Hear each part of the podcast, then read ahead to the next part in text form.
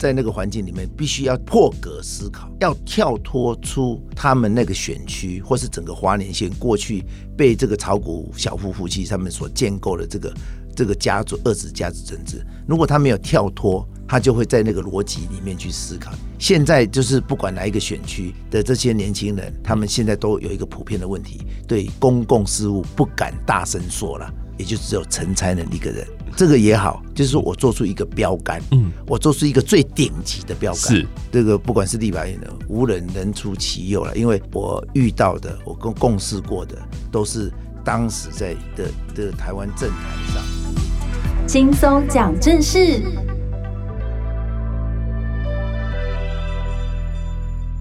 过去长期被民进党视为艰困选区的花莲县哦，期待在这一次的选举当中翻转花莲，所以就推出了多位新面孔的候选人。那在今天我们邀请到这一位呢，呃，他是民进党在花莲县第二选区所推出的议员参选人，叫做陈才能，要来跟我们聊聊他对于花莲的期待。欢迎才能哥，你好。嗯，阿泽你好，我、哦、很常听你在讲台湾的这个爬山的问题，谢谢，很好。谢谢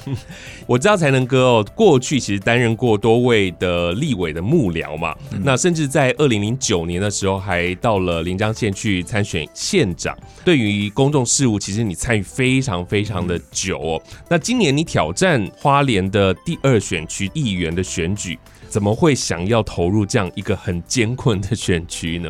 其实有两个关键字哈，一个叫民主，是一个叫热情。嗯啊，那民主如果对我们现在的年轻人来讲，民主哈稀松平常是。可是在我念书，大概一九八四年、八五年那时候，台湾在这个蒋经国啊、蒋家这种外来政权的强强人去世之后，台湾进入到一个非常全面性的民主运动。嗯啊，那我有幸在那个时候。也从学生运动，然后开始参与，然后到我退伍之后加入了立法院的第一届哦，哦，第一届哦哈，第一届就是老老立委时代第一届的最后的六个会期，是，然后那时候这个整个整个把这个学生时代的这种街头的运动，然后进入到议会抗争的路线，所以这个过程当中当然是充满艰辛，可是目标。就是推动台湾的民主，啊，像我们在电台附近有一个我们台湾非常有名的，就强调百分之百言论自由，就在我们电台，啊，这个附近的民民权东路三段自焚的那个郑南龙先生，嗯哼哼，当初我们当学生，当然是受了这样的感召了，哈，嗯。嗯，所以那是一段。现在年轻人很难去体会。你看一个人的生命是。就这样为了大家公众的言论自由，嗯，然后然后他，然后他可以训到，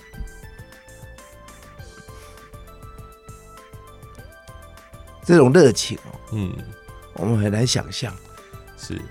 我开始参与学生运动到现在，年纪有增长，可是随着年纪的增长，我的热情不减。是，所以刚刚阿哲你讲到说去马祖，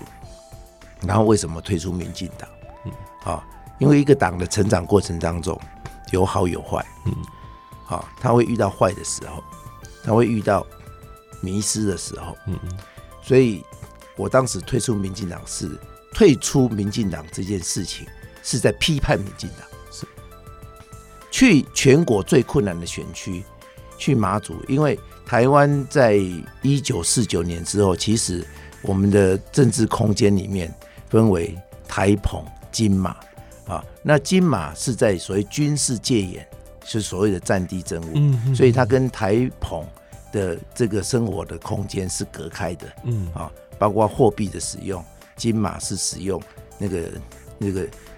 盖上那个马祖的那个台湾银行的那个新台币，盖上金门的新台币，他在台湾是不能使用他们的货币的。所以我当初为什么会去马祖，就是因为它是我们台湾民主的一个阴暗的角落。嗯，那当初的民进党在马祖还没有设立党部，好，所以我就一个人用退党，我一个人到马祖去，对，好，所以基本上马祖现在今年啊已经有提名，就是三十六年来第一次提名，在二零二零年也成立党部，是那不要说做傻事，就是因为那种热情，嗯，做傻事。若干年后，它就开花结果了。是啊，也许这一次这个民进党在马祖的提名十个的的候选人，也许不会当选，可是那就是在那个土地上再继续积累那种民主和热情的因素。总有一天，这个过去受到那种战地政务、那种中国式思维的这一些马祖的朋友，或是金门的朋友，他们会慢慢的觉得说，先做一个人嘛，对。啊，然后再来。想其他的事情，嗯，因为基本的民主的观念就是先有人才有国家，嗯，当这个国家出现问题的时候，人是可以推翻国家的，嗯，所以国家是在人的后面，国家不是在人的前面。可是过去这个外来政权所建立的观念都是这种政权、国家、政府压制人民、统治人民，嗯，啊，所以在我年轻的时候，我所学习到的，在我从很多我一起共事的这些前辈。啊，我的师傅啊，然后我过去的这个，不管是他后来他政党有变换，比如朱高正啊、周伯伦，嗯啊，尤其尤其是叶菊兰啊，尤其是已经过世的李应元，这两个人，他更是一种充满民主热情的一种典范。是，所以我很很有很有幸的是跟他们在旁边学习，所以我的民主跟热情的能量。说实在还蛮蛮好的，而且很充沛的，就像就像那个花莲的地下水一样，那是非常的充沛。所以我到花莲一样，为什么选在花莲的第二选区就是新城跟秀林？因为这个地区也是本岛最困难的选区，是就是整个东部花莲、台东都是我们民主阴暗的角落。最阴暗的角落就是在新城秀林，当然我就是选择最困难的地方，嗯，有意识的去挑战这个部分。那这个回去一年多，那个 so far so good，成绩还不错 啊，所以慢慢的让花莲人觉得说，哎，七十二年来没有人敢挑战外来政权，七十二年来没有人敢去讲。整个把花莲人的心声讲出来，现在有成才能的，嗯啊，那所以还不错，还是很多的互动开整个开始，所以不管我是去马祖，或是我到花莲的新城秀莲，基本上都是在民主跟热情这两个。好，这个基础下去做公共的事务，去做对的事情。嗯哼哼，其实就是一个种子，我们先先把这个种子放在那边，之后它就会慢慢的茁壮，慢慢的长大，一定会有人看到的。那当你现在到了这个花莲的第二选区啊，你自己一去的时候，现在你说 so far so good，但是过程应该是有一些艰困的、辛苦的地方哦。有没有碰到什么样的状况？你觉得？比较难打入他们的这个人民的内心的，对，那倒是人哈，人基本上有所谓主观世界跟客观世界嘛。主观世界每一个人一样，从你生出来到，不管你外在就是很多的面具，或是你穿了多少衣服，嗯，内心都有一个善心啊。对，啊，所以基本上是循着这个善心，然后去知道他们过去在日常生活中。发生的事情就会跟他们的善心相遇了，嗯，所以对于人的问题倒不是很大的困难，嗯，但是架结构上，因为有权力嘛，哦，政治管人嘛，人如果不管政治，政治就政治就会管人，人就会被政治管，所以那被管政治有几个方法，有有几个面向嘛，第一个，你可能在行政权的部分。行政的权部，你没有办法参与，嗯，就是你对于你作为一个选民，你没有办法去监督乡公所，你没有办法去监督乡民代表，你没有办法去监督县议员，更何况你根本没有办法监督县长。是，那以花莲最近的状况，就是最最近这二十年来，由傅昆奇哈傅昆奇所建立的这种恶质的那种政治家族，就是再现的过去威权时代的那个黑金的政治跟。高金的政治，什么叫黑金的政治？就是结合黑道嘛。好，什么叫高金？当然跟高金素没有关系的哈。高金嘛，高金就是用很多的钱，嗯用很多的频率的恩惠，慢慢的去建立一个恩惠系统。嗯，好，然后这个恩惠的系统再透过那种比较乡下，它还没有都会化，然后那种人情的牵绊很浓的地方，用这个恩惠去圈养人情，然后到民主选举要投票的时候，就说啊，我给你恩惠，你要投我票。那如果这个恩惠还不足，他就用买票。所以才是用高金嘛，平时的恩惠，然后选举的买票。那这个在花莲、在新城、秀林特别严重啊。当然，擒贼擒王嘛，哈。那所以我选这一区，然后主要我回花莲，主要就是要消灭炒股小富啦。炒股，待我待会再解释为什么叫炒股小富了。然后新城。新城这个地方刚好又是炒股小富这个二子曾氏家族的大本营，因为新城乡的乡长何礼台，然后他当乡长，他的太太当代表会副主席，然后他的大哥当一个村嘉里村的村长，他的二哥当一个嘉林村的村长，整个新城乡过去才八个村，他们就占了四分之一的，然后再加上代表会有他的干儿子，然后再加上。有县议员邱光明跟他配合，所以形成一个一个乡里面有两个县议员，然后有十个代表，然后有八个村长，他就掌握了将近一半啊！所以我是有意识选这一区，我要对抗何家班，我要消灭炒股小富富妻，炒股小富就是等于傅崐萁了。好，那炒股小富这个名称不是我发明的。炒股是法院认证的，因为在他还没有当立委，他两千零二年回花莲当立委之前，在他台北是炒股票的，这是坑杀散户的恶劣的人呐。嗯，好，所以他他因为这样的因素，所以他被判刑入狱两次，所以这个是法院认证炒股。那小富是什么呢？小富就是他的自称，他在炒股票的时候，那时候。在二十世纪九零年代的时候，那时候我们不是台湾基因卡邦吗？股市这个那很又有很多的内线消息。那时候很多国民党的财政委员会就会放出一些内线消息，然后他们这些股市的的作手，什么龙安秋啦，什么小富啦，这些都要到立法院里面去探听消息，然后到看到立委哇都很大啊，某某委员我是小富，我是小富啦，所以他小富之名不胫而走，然后白天探消息。晚上带立委到酒店喝酒，嗯嗯啊，所以又又变成小户了。小户就就好像那个皮条客一样啊，就是小户嘛，对不对？所以炒股小户就是他的本质。那那现在他有一个透过民主选举，因为他坑杀散户赚到钱嘛，然后拿到这这笔钱就回到那个善良的花莲，用这个权来。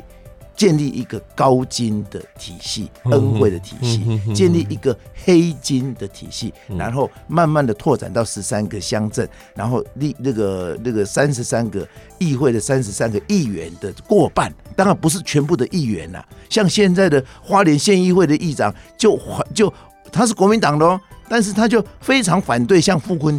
萁。所以基本上，我们今天在讲国民党已经，因为傅崐萁现在已经大到已经去掌握民国民党呃中国国民党的党中央，所以有所谓的朱家主席、傅家党。那在花莲县党部的中国国民党党部更就是傅家党。所以在整个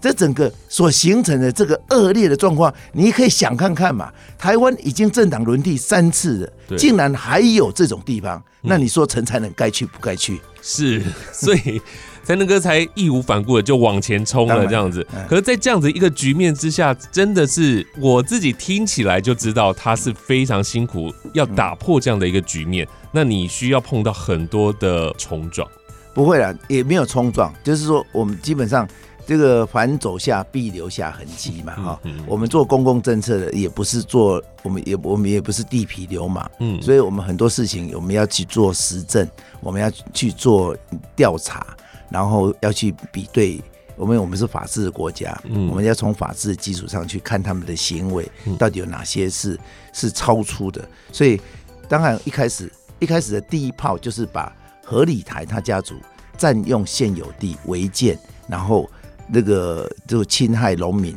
啊的利益这件事情着手。可是这个事已经三十几年了，当地人都知道，可是当地人都不敢。然后不敢，就是因为他们家很大哦，他当乡长、代表会副主席，他老婆，然后呢，村长都是他哥哥等等，还有这些，还有他的背后还有炒股小户支撑，可是这个跟我有什么关系？我只要确认说你占的地方是不是现有地，嗯，然后你的违建、你的建筑物在上面是不是合法？如果不是合法，那我一条一条公开出来，结果呢，三十几年没有办法解决的事情，我陈才能现在也还不是县议员，一个月里面让他们自己哦，县政府连理都不理哦，徐峥为县政府连理都不理哦，他们自己拆的干干净净，那这就是我常讲的。天定有天理的，是。人间有道理的，啊，啊，所以就解决了。然后再来，你说的没有错，因为整个这很庞杂，二十年嘛。傅昆萁二零零二年，因为在台北那个坑杀散户赚到钱，然后就拿了一堆一大笔钱回到花莲，然后经过二十年建立，他当立委的时候，然后到二零零九年选县长，他当县长的时候，他老婆当立委，他们就这样轮流。这样二十年的时间，对啊，当然很困难啊。所以这个人心虽然有善心，可是善心被利益蒙蔽了之后，就好像我在说，因为这次民进党有推出这个原住民籍的县长，是。古拉斯有有有他看嘛哈。然后我记得我跟他讲说，这个我们先讲说，这就原住民选举的困难，因为我的选区是没有原住民的，但是他的现象是整体的，原住民有。就人的主观世界有分成三个层次，一个层次就是他们最底层的，嗯哼哼，原住民跟他们祖先就是祖灵的关系，祖灵。然后第二层就是因为外来，外来很多的文化也好啦，政权要带来很多的冲击。那其中一个就是，其中就是宗教，就是天主教跟基督教，所以他们的第二层就是天主教跟基督教。可是哎，外来的强权，他要建立这种高金。黑金子他会建立拜物教，嗯，所以最上层、哦、最上层的就是日常生活的，嗯，他把它压制了。所以基本上，不管是原住民也好，或是说一般非原住民也好，他们基本上是受到这个三层的影响。这个拜物的部分，就高金金钱跟所谓权力、行政权跟所谓。那个非特定权利就是黑道，嗯，这三层把他们压压制的，嗯，所以要打开就是很困难嘛，对，所以后来我想一想，用用讲的太慢了，我当时是批判嘛，啊，然后我也准备一个七十二年花莲七十二年来的第一台民主战车，叫做巨能战车，是那个声量很大，可是还是不够，所以我。最后决定写一首歌。刚刚才能哥前面讲的东西啊，都在这首歌里头。没错，没错。哎、欸，这首歌也不是我讲的，嗯啊，就是我回去一年多，就像阿哲你刚刚讲的，我回去一年多碰到很多挫折。可是这个挫折，我们从所谓的逻辑上正反合嘛，嗯、我遇到的挫折反而是我看到的现象。对，它就是一个最最最诶。欸最 original 的的反应哈，最原始的，还有最直接的，然后那个就是问题嘛哈，然后这个发现哎，呃，跟 A 讲，跟 B 讲，听 A 讲，听 B 讲，然后在 A 城镇听，在 B 城镇听，十三个城镇都听，好，哎，结果大家有一个普遍率，我们逻辑上有普遍率啊，然后哎好，那就是那就是你们不敢讲。哦啊！我帮你讲，那个是我一个讲，我在新城讲，我在花莲市讲，太慢了。我干脆写一首歌，叫做《炒股夫妻》的，唱给你听，唱给你听，而且不止我唱，嗯，我要让大家唱，而且我不止要用唱的，我还要用跳的，要用跳的，因为我我有编编一个叫老人健康舞了，就是右手，因为我们就是要知道甩手对身体很很好嘛，哈，对，右手甩三下。啊，有那个左手甩三下，然后如果脚哈脚可以单这个金鸡独立哈，代表那个平衡感不错啊，感觉同样很好，所以右脚踢三下，左脚踢三下，然后就开始唱炒股夫妻，啊炒股炒土地，啊炒股夫妻，啊炒股炒土地，好，然后这些现象基本上都反映到一点，就是缺乏监督，是，好缺乏监督，所以这个东西的基础在于你要告诉。百姓什么叫做民主？嗯，然后什么叫不叫做民主？所以透过民主的投票选举选出来的，不见得都是好的。嗯，哈，嗯，所以当那个民主少了监督，就是那个民主的主哈，不是有一点吗？对，如果你把那一点拿掉，就变成王了，就变成王了，是透过民主选举出来的王。嗯。好，那所以他才自称说他是花莲王嘛，所以就告诉这句话，让大家去做，从客观世界内省到主观世界，说啊，原来民主就是要监督，是要监督，嗯啊，监督有谁？监督有才能，好，所以民主减一点就会出现哦，花莲人不爱花莲哦，嗯嗯，所以它整个逻辑是这样子。哇，现在应该很多人都已经会跟着唱了，对不对？我跟你讲，最主要是这样，我跟阿哲讲，是。十月十号的的下午，其实我在，我是在那个花莲的自由街，嗯。啊，自由街里面拍 MV，然后这条街就是傅昆萁的政绩，什么政绩？花莲县是大理石的故乡，他买中国的大理石，嗯，然后整个排水设施做不好，所以在九月九月九月二十几号。那个时候发那个下大雨，就是东北季风第一波来的时候，整个下大雨，整个靠近花莲市重庆市场的底下，嗯，塞醉的，嗯哼啊，塞醉一流到出来这个蒸汽，所以我才故意选那个地方去做拍 MV，然后拍完 MV 我就想想说，好吧，那就是去酒楼办，对，酒楼半在九楼半，这种傅昆奇的说法叫做九五之尊大楼了，啊。不是这个，我们大家一般都知道什么叫九五之尊，他就自认为说他就就是帝王了。嗯，但是我们那个花莲人就是说九楼半，啊，这个酒是喝酒的酒，啊，因为他刚好是盖十楼，然后第十楼只有盖一半，所以才叫九楼半，啊。啊！但是因为那个地方常常有很多人去喝酒，比如说包括什么什么以前的啦，现在我不知道了。他们说以前的啦，那个花莲的地院的这个法官呐、啊，地检署的检察官呐、啊，调查局的、警察局的，全部都去那边喝酒，所以这叫酒楼了，酒老板了，酒老板了。好啊，所以我就到那边拍 MV。结果那一天啊，可能是假日，十月十号嘛，然后那个声音。炒股夫妻的声音就在那个空旷的那个田野里面，然后整个飘进他们家里面，然后因为这个声音哈，阿哲你这个是声音的专家，声音在空旷地区会因为这样消散，对。可是当他的声音钻进到建筑物的时候，它就会形成环绕音响，对对对，环绕音响，所以它那个偌大很大，三千三百。三十坪的那个酒楼办，就整个流窜着炒股夫妻的声音，然后句句刺到他的心灵里面，所以他就很愤怒。当晚就把花莲县警察局长戴崇显、吉安哈分局长哈陈卫文跟吉安乡八个分驻所的所长，你看都叫到他家去骂，然后这件事情让。当地的记者知道，当地的记者觉得说：“你立委有这么大吗？你县长有这么大吗？你可以把那个保护人民的保姆的这些首长全部叫到你家去骂。”所以他们就告诉我说这个事情，啊，然后结果这些事情因为他的嚣张而变成现在不止花莲，不止花莲县，是整个在网络上大家都在抢。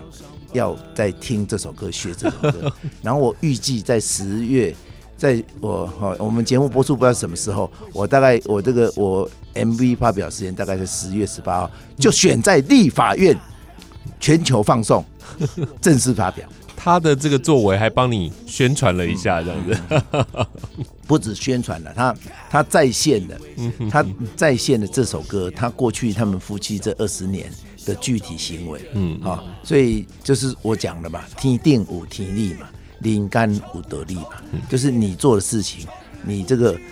恶业自己担嘛，所以就是透过你自己的这种嚣张的行为，让陈才能写的这首《炒股夫妻》变成大家抢着要学、要唱、要跳的歌，嗯哼哼，哎呀，所以我说说用说的很慢。啊，用唱的比较快，用这首《炒股夫妻》把他们这二十。二十年来所建立的恶质的政治家族，把它倡导，然后再来透过倡导他们之后，再为花莲年轻人唱出一条向未来发展的新道路。是是是是是，其实现在我们播出的时候，应该是已经可以看到这支 MV 了。然后在这个立法院全球首播之后，大家去看这首歌是我我自己作词的。是是是，然后我我自己也有唱。嗯，然后呢，这首歌一开始其实。用阿美语就是卡林库，啥意思认？好，卡林库就是花莲，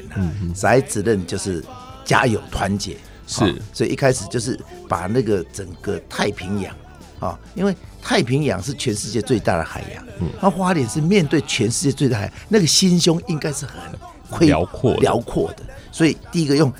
那个那个卡林库傻子人傻子人卡林库，然后就进入到这个二十几年来那个现象。所以我是用看哦，嗯，哈，因为看这个东西，因为我们眼睛在看东西，就是你主观世界在认知客观世界的一个过程。然后这个过程里面会形成一种循环，嗯啊，也可能是好的，也可能是坏的，嗯，也可能是善的，嗯，也可能是恶的。可是那都是很单纯的，是你的主观世界跟客观世界互动的过程当中，所以看很重要，对，所以就是用看，好啊，当然有很多年轻人因因因哈。下重音下下重音的，就是把情绪出来了。对，但是我是写看哦，不是不是干哦。啊，所以这首歌在当地做播出的时候，你有没有得到什么样的回馈？都是这样。都是暗战，都是暗战，因为他们不敢讲嘛。嗯，好啊，现在慢慢的让他们唱，有歌可以唱，对，有歌可以唱嘛。然后我最最年轻人唱很容易嘛，我所以为什么要我要编舞，要让让让老人家唱，就是我先让他们跳，因为当身体有律动之后，舌头就会更灵活，是，他就会唱了。嗯，所以我基本上是为了他们健康，因为花莲是一个老年老年的县份，对，老年人口大概将近将近二十 percent 的。我要让他们的卧床率更低，所以要 要唱炒股呼吸，然后身体要活就要动嘛。我刚才讲说要活就要动，然后这首歌不是在我的选区唱，我这个是要到全县去唱。啊，我要唱到富里，从山边唱到海边。嗯，太厉害了。其实我们从前面听，您对于民主的推动是非常非常的具有热情的。从一开始您有感而发的这个表现的情感，这样子，因为很接近的，所以可能可能那个。可能那个气场就南龙的魂有 有进来到我们这个空间里面。嗯哼哼。因为我这一次看到花莲县，其实各个选区啊，都发现有蛮多的新人去努力的。那不管是国民党还是民进党，我觉得他们就是有企图想要打破刚刚才能哥讲的这样的一个局面。你自己怎么看这些年轻人？很好，但是因为他们在那个环境里面，必须要要要破格思考。要跳脱出他们那个选区，或是整个花莲县过去被这个炒股小夫夫妻他们所建构的这个这个家族二子家族政治，如果他没有跳脱，他就会在那个逻辑里面去思考，他不敢不敢去提出公共意见来，不敢去冲撞。对，现在就是不管哪一个选区的这些年轻人，好，不管是民进党的，或是国民党或其他的，他们现在都有一个普遍的问题。对公共事务不敢大声说了，嗯啊，所以现在在整个花莲县选举，也就只有陈才能一个人，好 啊，这个也好，就是说我做出一个标杆，嗯，我做出一个最顶级的标杆，是，因为不是这个也不是臭屁的，因为应该就是最顶级的，嗯，因为在现在为止啊，这个这个不管是立白院的，无人能出其右了，因为问题是我很幸运。我遇到的，我共共事过的，都是当时在的的台湾政坛上的翘楚，所以我吸我吸纳他们的能量。那这个东西，而且中间还有一个更大的能量，就是李登辉总统。李登辉总统，我在马祖回来之后，那时候民进党里面没有人会理我。嗯，啊，那那刚好那个上天赋予任务，让我去做李总统的口述历史。那我跟李总统单独做了二十次的访谈，大概距离就像我跟阿哲的距离一样啊。然后每一次都是两个半小时，所以在李总统过世之前，我大概是跟李总统谈话最多的人，大概将近五十三个小时。嗯所以李总统在整个台湾民主过程当中，他包括他经历的两次的外来政权。啊，两次外来政权，那个在访谈里面，我用很轻松，用很多很多很人性的方式，让他侃侃而谈。嗯、那在这个，在这个整个流泻哈，在在他叙述他青春流泻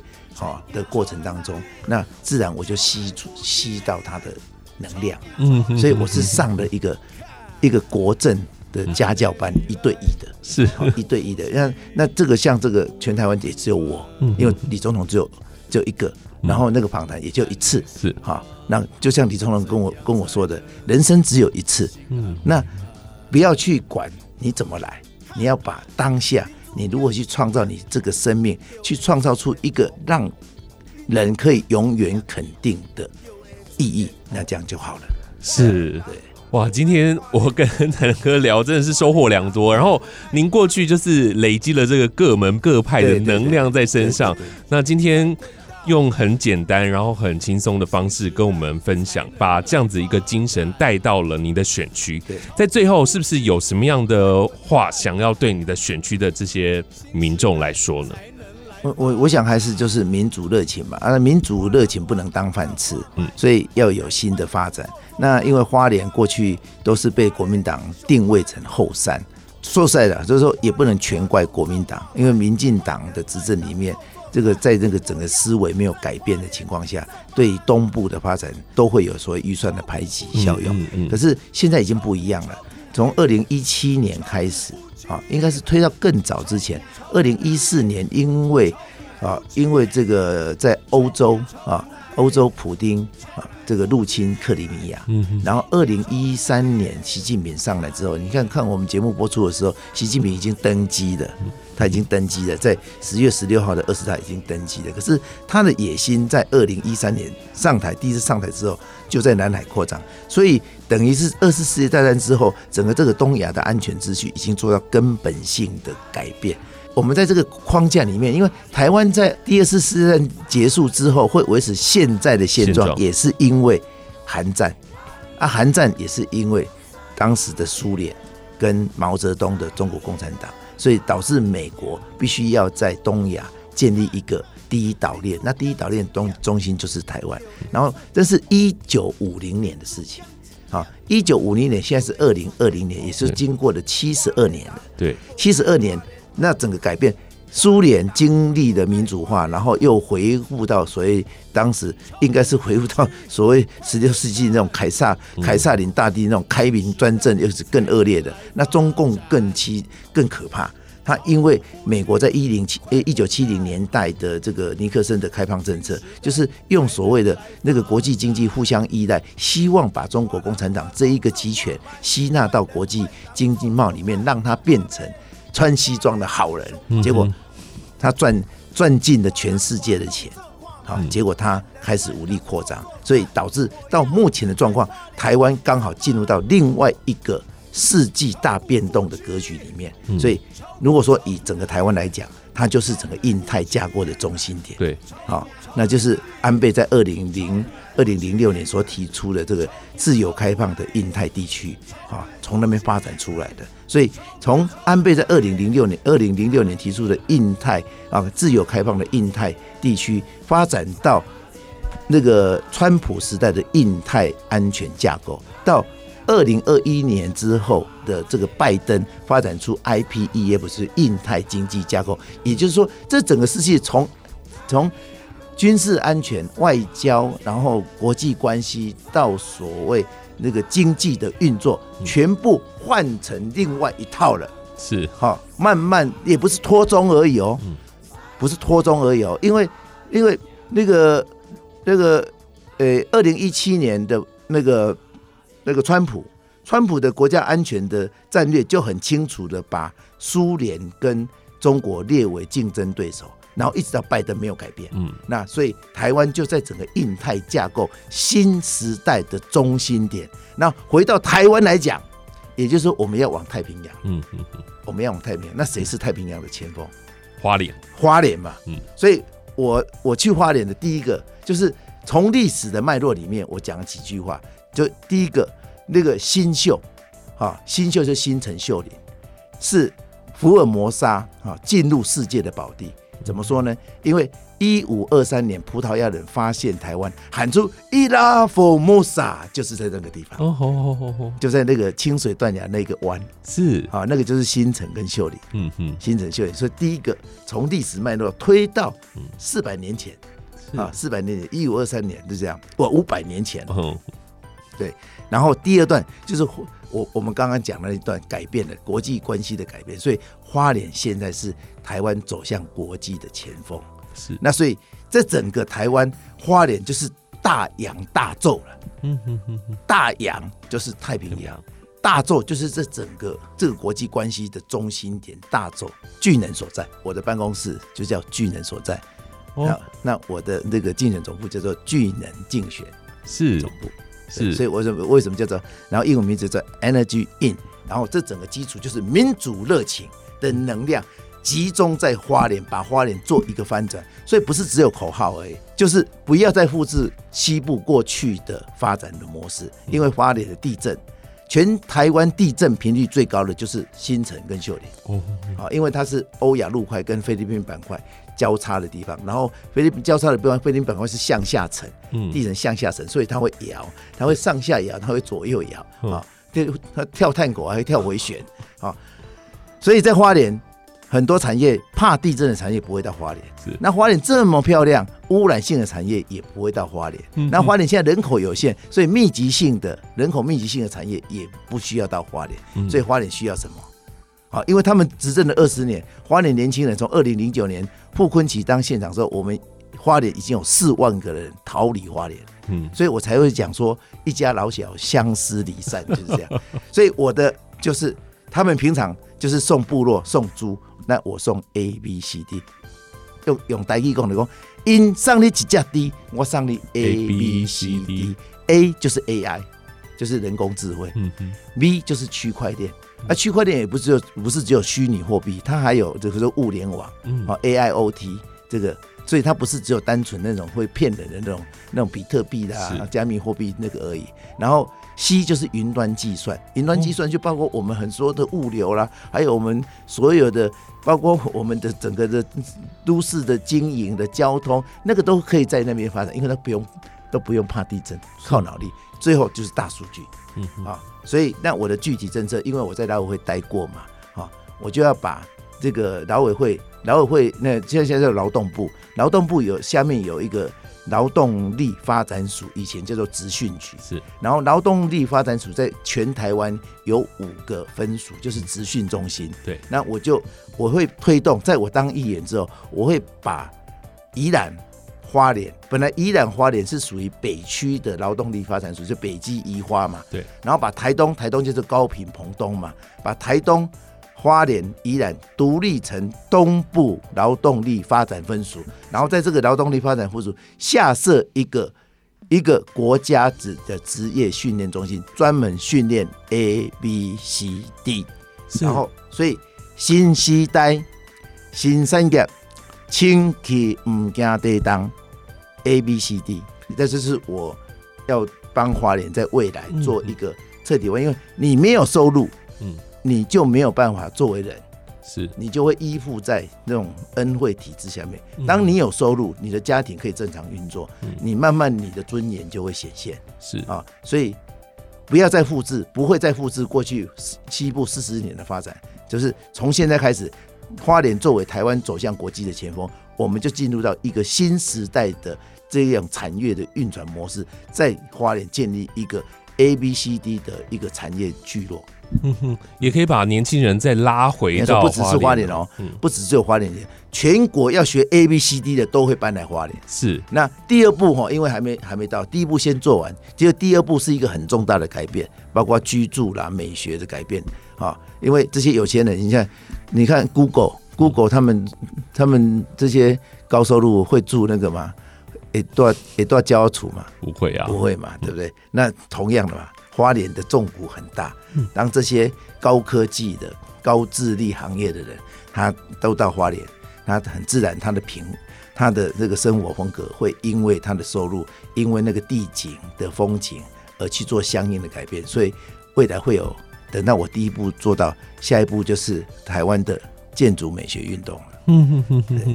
是，今天真的很谢谢才能哥跟我们来醍醐灌顶了、啊。哈哈，我觉得就是把这个 A B C D 带到了。我们的花莲，然后带到了选区，从选区开始慢慢的扩张开来，期待把花莲带到另外一个新的时代。谢谢今天才能哥来到节目当中，谢谢，谢谢，谢谢，谢谢阿哲。关心国民大小事，就听轻松讲正事。